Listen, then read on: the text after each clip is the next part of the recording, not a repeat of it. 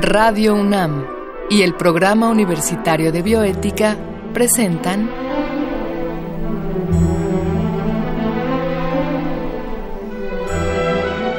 El Árbol de las Ideas. Arte, ciencia y filosofía para la vida. Con Paulina Rivero Weber.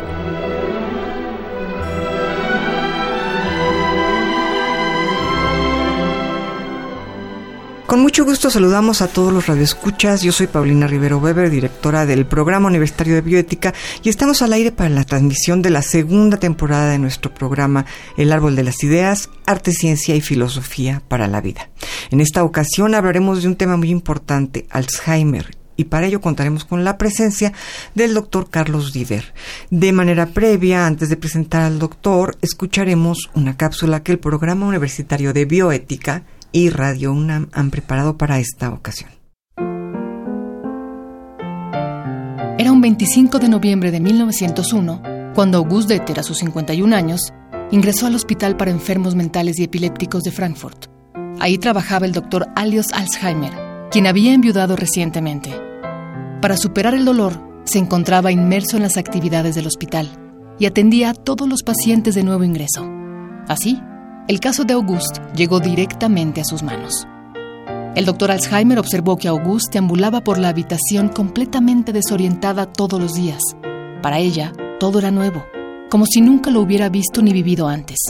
Además, aunque recordaba su nombre, el doctor notó que cuando se le preguntaba por su apellido, su esposo o el nombre de sus otros seres queridos, su respuesta también era Auguste. Dos años después del ingreso de esta paciente al hospital, el doctor Alzheimer cambió su sede de trabajo a Múnich. No volvió a saber de ella sino hasta su fallecimiento en 1906. Fue entonces cuando el doctor Alzheimer pidió que le enviaran el cerebro de su antigua paciente. Examinó más de 250 muestras del tejido cerebral. El 3 de noviembre de 1906 presentó sus resultados en una conferencia titulada Sobre un proceso patológico peculiar grave en la corteza cerebral. Curiosamente, esta conferencia no llamó la atención de los especialistas, lo que decepcionó mucho al ponente. La situación cambió cuatro años después, en 1910, cuando el eminente psiquiatra Emil Kreppelin, colega de Alzheimer, incluyó esta enfermedad en la octava edición de su libro de psiquiatría. En honor a su amigo, Kreppelin la llamó entonces la enfermedad de Alzheimer. A finales del siglo XX, se recuperaron las preparaciones del tejido cerebral de August Deter, las de otro paciente del Dr. Alzheimer y sus apuntes médicos originales. De este modo, en 1998, se reexaminaron los resultados y se corroboró que, en efecto, en todos los casos se trataba de la misma enfermedad. Los primeros síntomas del Alzheimer se manifiestan en la pérdida de la memoria, el olvido de palabras y la repetición constante de ideas. Esta enfermedad se presenta en personas mayores. Son pocos quienes la padecen a los 65 años, pero la curva de incidencia crece a partir de los 80. El Alzheimer es una enfermedad degenerativa, progresiva e incurable. Es también una enfermedad mortal, no porque mate al individuo, sino porque conduce a condiciones que llevan a la muerte. Una vez diagnosticada, no hay posibilidad de mejorar la calidad de vida del paciente. Hasta ahora solo existen ciertos fármacos que al inicio pueden retardar el avance de la enfermedad. En todo caso, se han identificado algunos factores que aumentan el riesgo de presentar Alzheimer y es importante conocerlos. La mayoría de edad y el ser mujer son dos factores de riesgo, ante los que lamentablemente no hay nada que hacer. Sin embargo, se sabe que otros factores son la disminución de la actividad física y la falta de actividad mental. La conclusión es que a mayor actividad física y mental, habrá un menor riesgo de presentar este tipo de demencia. De igual modo, hay quienes consideran que una dieta sana protege al individuo, por lo que se recomienda comer frutas y legumbres frescas de temporada, así como cereales y aceite de olivo. Por el contrario, no se recomiendan la carne roja, los mariscos, lácteos y alimentos procesados.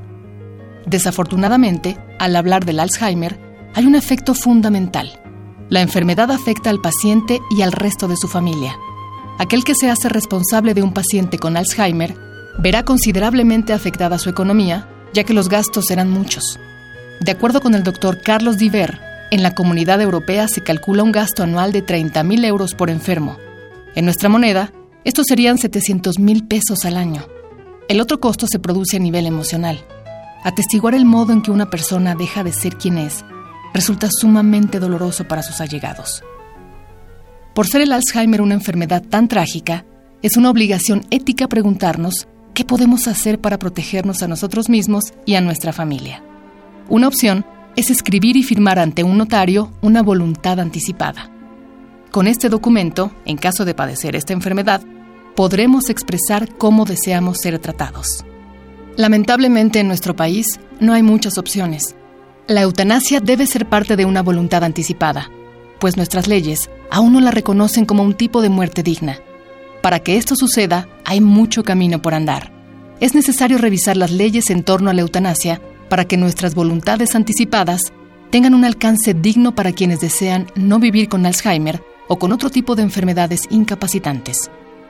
¿Y a ustedes les parecería conveniente firmar una voluntad anticipada para indicar cómo quieren vivir en caso de padecer una enfermedad incapacitante? Estamos acá de regreso con ustedes para presentarles al doctor Carlos Diver, que es miembro del subcomité académico del posgrado de geriatría y coordinador del área de geriatría en la Facultad de Medicina acá de la Universidad Nacional Autónoma de México. El doctor Diver estudió medicina en la Universidad La Salle y el posgrado y especialidad en geriatría y gerontología en la Facultad de Medicina de la Universidad de Grenoble, Francia.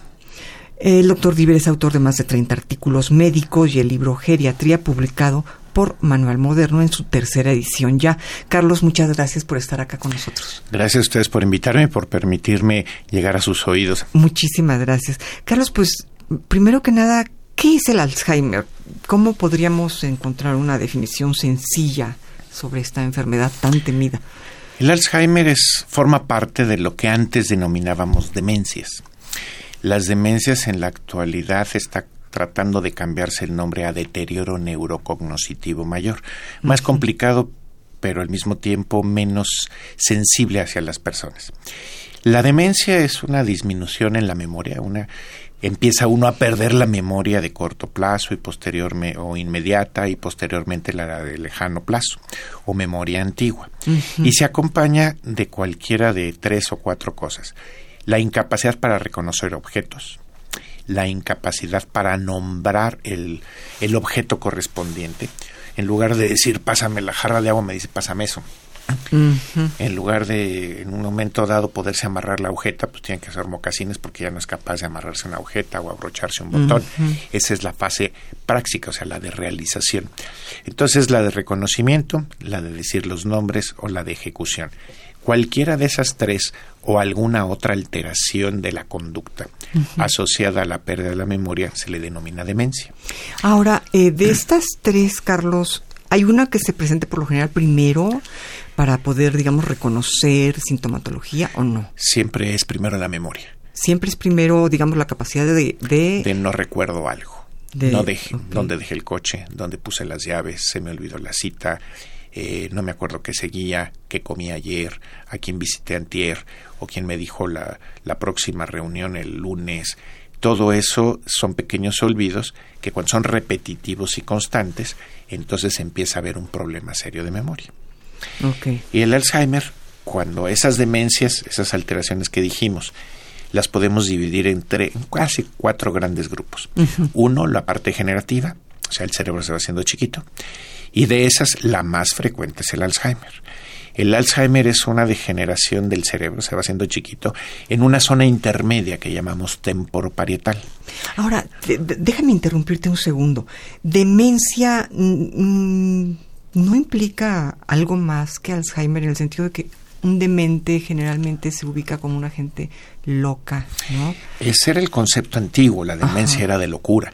Actualmente la demencia forma parte de pérdida de memoria, principalmente.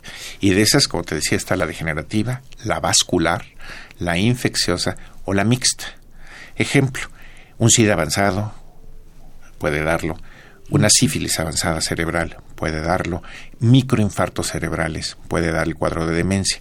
Y el Alzheimer es degenerativo puro, es la más frecuente de todas. Entonces, demencia lo debemos entender como eh, un sinónimo de pérdida de la memoria radical. Asociado a las otras cosas, Ah, de acuerdo a olvidos, lo que llamábamos afasia, praxia y agnosia, que era el reconocimiento de objetos, la falta de poder hacer algo la falta de, de nombrar las cosas, ¿no? Ok. O sea, asociado a eso es demencia. Mucha gente dice demencia senil, eso significa que nada más tiene de 70 años en adelante, pero si es menor de 70, pues le quitan el senil y es demencia. Todo el Alzheimer es una demencia, bueno, si tiene más de 70 años es una demencia senil degenerativa tipo Alzheimer. Ok, ok. Ahora, em, pues tú sabes que en, bioética hay un tema muy, muy en boga, digamos, que es la voluntad anticipada, ¿no? Sí. Yo te comentaba hace un momento de al- algún film en el cual eh, una mujer intenta llevar a cabo una voluntad anticipada y, y se ve impedida porque finalmente el Alzheimer la alcanza primero, ¿no? Sí. ¿Cuáles son las posibilidades reales de, de- de llevar a cabo una voluntad anticipada, de escribirla, de notariarla cuando tienes Alzheimer o cuando sabes que, que estás en proceso, digamos?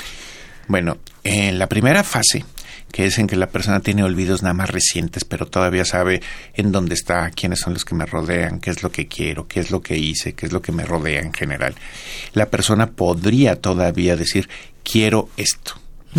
El problema es que si no se hace en ese momento, o sea, un diagnóstico temprano es la base para poderlo llegar a Claro. realizar. Si el diagnóstico se hace tardíamente porque consideran que esas pérdidas es por viejito y ninguna pérdida de memoria es por vejez. ¿No? La pérdida de memoria siempre incluye algún otro problema. Depresiones, alteraciones del estado de ánimo, eh, baja funcionamiento de la tiroides, alteraciones en la nutrición con falta de vitamina B o ácido fólico, eh, infecciones, problemas arrítmicos, etcétera, que impiden que el cerebro funcione bien. Eh, ya una vez que se hizo un diagnóstico de que es degenerativo y en fase temprana, entonces se puede llegar en ese momento a tomar decisiones. Si cuando le preguntamos, oye, es que se acuerda de los nombres de todos sus compañeros de la escuela, sí, pero no se acuerda qué comió ayer. Esa es la diferencia. Memoria inmediata. Exacto. Entonces, mientras todavía tengamos parte de esa memoria mediata o inmediata, no completa, pero todavía, y tenemos todos los antecedentes, la persona puede decidir. Si dejamos que avance, ya la persona no va a poder decidir por sí misma y va a llegar a una decisión subrogada. Y entonces la decisión de los hijos o del cuidador primario o de la esposa o del esposo, todo depende. Y entonces ya no es lo que él quiso, sino lo que la otra persona desea para él. Claro. Y muchas veces por sentimiento queremos que la persona viva, esté con nosotros, sin importar las condiciones. Claro. Y las decisiones subrogadas generalmente también cargan con, ahora sí que cargos de conciencia de la persona sí. del pasado. Claro, son muy Y- complejas. No es nada más lo que quiero, sino aquello con lo que puedo, ¿no? Sí. Ajá. Ejemplo, si una persona que presenta, que va a tener Alzheimer, que empieza con Alzheimer, tiene una esperanza de vida de 7 a 8 años. Con si- Alzheimer. Con Alzheimer si no se le hace nada. Si le hacemos todo, o sea, lo mantenemos, lo cuidamos, lo alimentamos, lo protegemos, le damos medicinas, los llevamos a terapias, los llevamos a centros de día, nos vamos a 14 años, Qué barbaridad, el doble. el doble. El doble, pero ¿en qué condiciones de vida? Ese es el problema. No General, calidad, ¿no? Generalmente el diagnóstico se hace entre el primero y segundo año de aparición, no de inmediato. Y una vez que hicimos el diagnóstico le queda a la persona de uno a dos años de independencia. Vigilado para que no meta la pata, para que no haga cosas raras, pero todavía puede tomar acciones y hacerlo y valerse por sí mismo. Y digamos, en ese uno o dos años en que la persona está relativamente bien después de que se le ha hecho el diagnóstico, esa persona podría tomar una decisión respecto a su voluntad anticipada. Mientras más temprano lo haga, sí. Ya posteriormente no lo podrá hacer. ¿Qué te parece si escuchamos una cápsula que, que el programa universitario ha Adelante, preparado? con gusto. Y de regreso sí me interesa preguntarte un poco sobre eh, los tratamientos en los diferentes momentos del Alzheimer. Entonces vamos a escuchar esta cápsula. Una Magdalena. Una pieza de pan. ¿Puede algo tan sencillo detonar la historia de una de las obras maestras en la literatura universal? En su novela, En busca del tiempo perdido, Marcel Proust afirma que la memoria es una esencia que no está en uno, sino que es uno mismo. La alegría que le produce a Proust el saborear una Magdalena remojada en té proviene en realidad del recuerdo de otro momento feliz. Aquellos domingos de la infancia en los que su tía Leonie le ofrecía una Magdalena remojada en té de tila. A decir verdad, más que el relato de una historia, La novela de Proust es una exploración sobre la memoria y los vínculos que se crean entre nuestras experiencias y nuestros recuerdos. ¿Qué tanto influye la memoria en la construcción de nuestra identidad? En su Tratado de la Memoria y la Reminiscencia, Aristóteles definió la memoria como una facultad gracias a la cual percibimos el tiempo. El concepto se queda corto en la opinión de Proust. Para él, la memoria es tiempo corpóreo, o en otras palabras, la memoria es el tiempo escrito en nosotros. ¿Qué pasa entonces cuando perdemos la memoria? ¿Qué implica perder la capacidad de recordar? Para Proust al menos, esto equivaldría a dejar de ser quien es. Estas son algunas de las preguntas que se plantea la bioética al reflexionar sobre el Alzheimer. Esta enfermedad cerebral progresiva implica el deterioro de la memoria, el intelecto y el comportamiento. Una de sus características principales es la pérdida progresiva de la memoria y de la noción del tiempo y el espacio. En sus etapas intermedias y avanzadas, los enfermos de Alzheimer son incapaces de reconocer a sus seres queridos y no pueden recordar su propia historia. En su guía para el cuidado del enfermo de Alzheimer, Donna Cohen y Carl Eisdorfer mencionan que una de las consecuencias de la enfermedad es la pérdida del ser. La muerte del ser es la desaparición de aquello que nos da identidad, y en el caso del Alzheimer, precede a la muerte física. De manera terrible, el Alzheimer parece confirmar la intuición de Proust. Somos nuestra memoria, y al perder la memoria, nos perdemos a nosotros mismos. A la fecha, el Alzheimer no tiene cura y tampoco es posible revertir el proceso de deterioro de la memoria y de las facultades mentales. Sin embargo, así como la literatura ha arrojado luz sobre el tema de la memoria, de la música también parece venir algo de esperanza. Estudios recientes han demostrado que la musicoterapia es efectiva para reactivar la memoria. Al parecer, la memoria musical de largo plazo resiste mejor y es la última afectada por enfermedades como el Alzheimer y otro tipo de demencias, que atacan primero la memoria episódica y de corto plazo.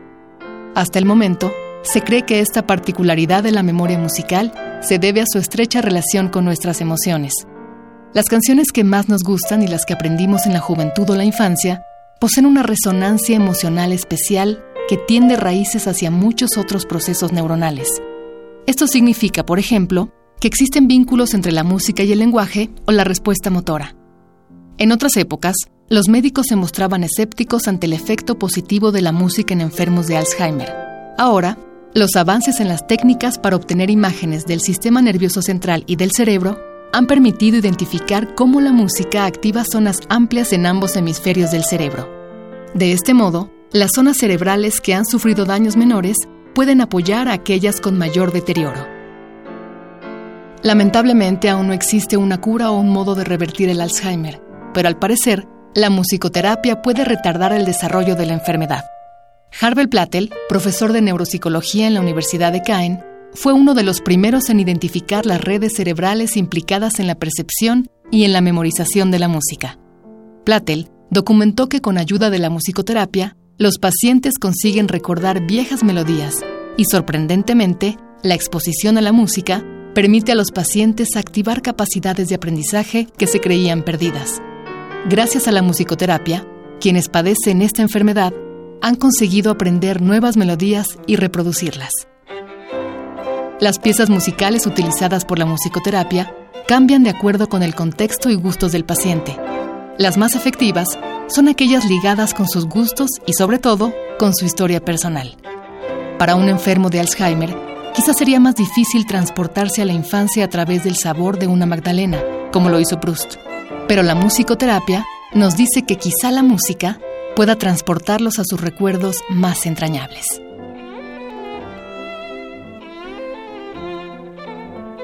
Pues ya estamos acá de regreso con el doctor Carlos Diver para nuestra entrevista sobre Alzheimer. Carlos, yo te preguntaba, bueno, tú mencionabas justamente lo que sucede cuando se toma la opción de llevar a cabo un tratamiento ante el diagnóstico de Alzheimer. Y nos decías, bueno, que el pronóstico de vida eh, con Alzheimer es de siete años y una vez que se toma la opción de todos los tratamientos posibles puede duplicarse, ser 14 años de vida con una calidad de vida muy relativa, ¿no? En promedio así es. Ahora, eh, yo te quería hacer una pregunta un poco puntual. Me imagino que hay diferentes etapas y tal vez en algunas etapas valga más la pena aplicar todos estos tratamientos y en algunas no. Por ejemplo, una persona diagnosticada con Alzheimer, posiblemente eh, en una etapa inicial los tratamientos realmente la pueden ayudar a tener una mejor calidad de vida. No sé, sería una pregunta, ¿no? Y una persona ya en etapa muy posterior posiblemente no tuviera caso los tratamientos, ¿no? ¿Cómo verías tú esto desde el punto de vista ético, digamos, bioético? O sea, desde el punto de vista bioético. O sea, no se han puesto de acuerdo los científicos de cuándo retirar los medicamentos. Cuando se han empezado a dar, que hay dos tipos de medicamentos para eso, que son efectivos, los demás no han demostrado eficacia en los estudios adecuados, uno se llaman anticolinesterazas y la otra es la memantina. Hasta ahorita son los únicos. Todo lo demás que se dice que funciona no ha comprobado realmente su eficacia.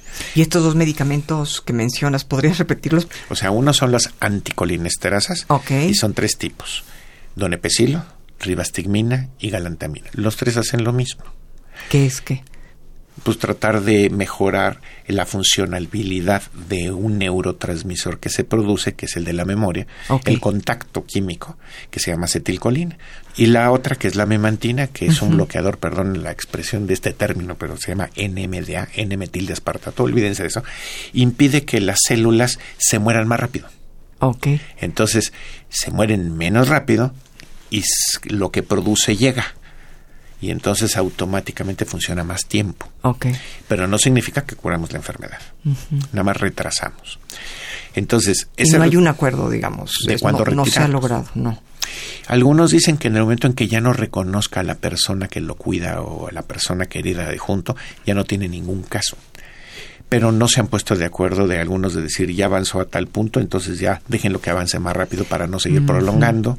Y no hay un ir y venir, Carlos, digamos, no, no puede suceder que el paciente eh, en efecto ya no reconozca a su cuidador, pero que luego vengan etapas en las que vuelva la memoria, vuelva a reconocer. ¿No, no hay un ir y venir en la memoria o, o es más radical? O sea, hay que recordar que todas las personas con Alzheimer viven el momento. Ok. O sea, en ese momento sufren, son alegres, están contentos, están felices y a los cinco minutos se les olvidó quién fue, qué pasó, lo que vivieron, etcétera. Una manera de calmar, o sea, uno de los tratamientos así de manejo de la persona si está inquieta, nerviosa, diciendo me quiero ir a mi casa, me quiero ir a mi casa, me tienen encerrado, me tienen secuestrado, no me quieren llevar, aunque esté en su casa, es simple y sencillamente decirle, a ver, lo único que tenemos que hacer es, vamos a lavar los platos, acomodamos los platos, los cubiertos y luego nos vamos. Lo empiezo a ayudar a ponerse a lavar los trastes, acomodarlo y cuando terminamos, nos vamos a ver televisión. Ya se le olvidó que se quería ir. El hecho de una actividad manual que lo haga hacer algo, en ese momento cambia su mente lo poco que le funciona a esa actividad y se le olvida lo que estaba pasando. Ah, ok. O sea que los cuidadores de un paciente con Alzheimer tienen que estar preparados especialmente para ello. Esos son a los que hay que dirigir. Después de que pasó la etapa de independencia, a ellos son a los que hay que educar.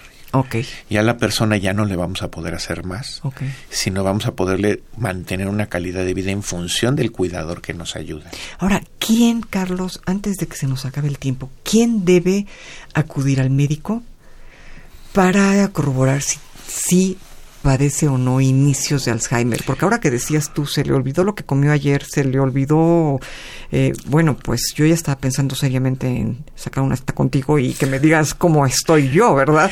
¿Quién tiene, quién tiene que acudir al médico para...? O sea, cualquier persona que cambia algo en su cuerpo su mente bruscamente, antes no me pasaba, antes aguantaba, antes hacía, ahora ya no, es que algo se modificó y hay que ver qué fue lo que se modificó para saber si es parte de su envejecimiento o es una enfermedad que está iniciando.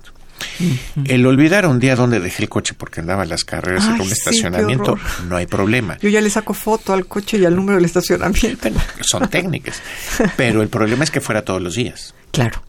O sea, si todos los días pierdo las llaves, si todos los días no sé qué es lo que tengo que hacer dentro de una hora, si se me olvidó todos los días con quién estuve ayer, o quién me visitó, o quién me habló, ya es un foco rojo. Y eso es lo que facilita o no facilita empezar a decir es eh, una memoria alterada o es preocupaciones, tensión, estoy deprimido, tengo muchas cosas en que pensar y eso no le da importancia.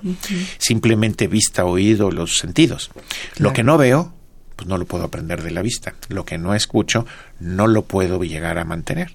Entonces, si no me llega información adecuada, mi mente va a sacar una información o un resultado inadecuado. Entonces, compensar vista, compensar oído, eh, saber lo que es tocar, oler, degustar, esos son parte de la estimulación primaria para que la persona pueda recuperar memoria. Ok. Pues Carlos, nos tenemos que ir, tenemos que ya despedirnos. Solamente para cerrar, ¿qué podemos hacer para prevenir?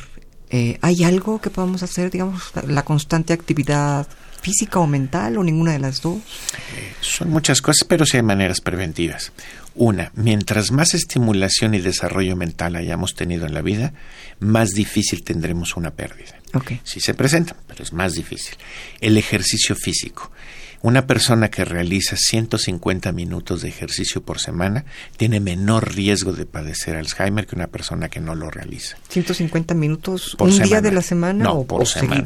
No, lo ideal serían 30 minutos cinco días a la semana, por ejemplo. o, o 40 minutos cuatro días o una hora tres veces a la semana. Eso es una de ellas. El tabaquismo y el alcoholismo nunca han sido buenos o sea, también forman parte de factores de riesgo. Aunque parece mentira, la parte económica es un factor de riesgo. Eh, a más bajo ingreso, más posibilidades de tener pérdida de la memoria cuando es más uno mayor. Qué, impresionante como el factor económico continúa siendo determinante en tantas cosas. En todos lados. Entonces, educación, eh, formación y seguimiento de pues de la mente, de nuevos proyectos, de nuevas cosas, el siempre estar pensando, desarrollando. Una buena alimentación. La persona que toma ahora sí que sus cinco frutas o verduras de diferente color diariamente tiene menos riesgo que aquella que no los toma. Que es lo que marca el arco iris de la nutrición.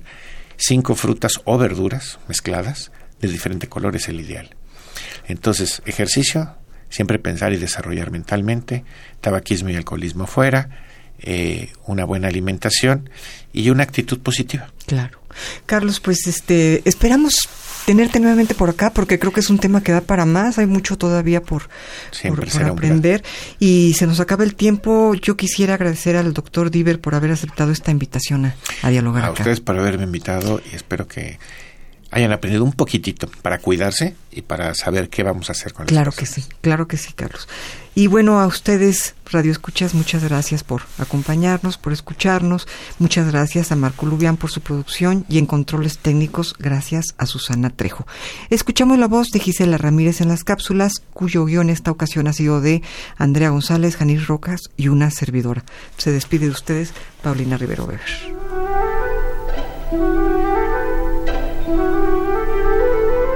Radio UNAM y el Programa Universitario de Bioética presentaron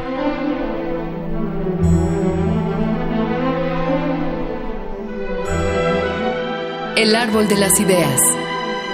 Arte, ciencia y filosofía para la vida.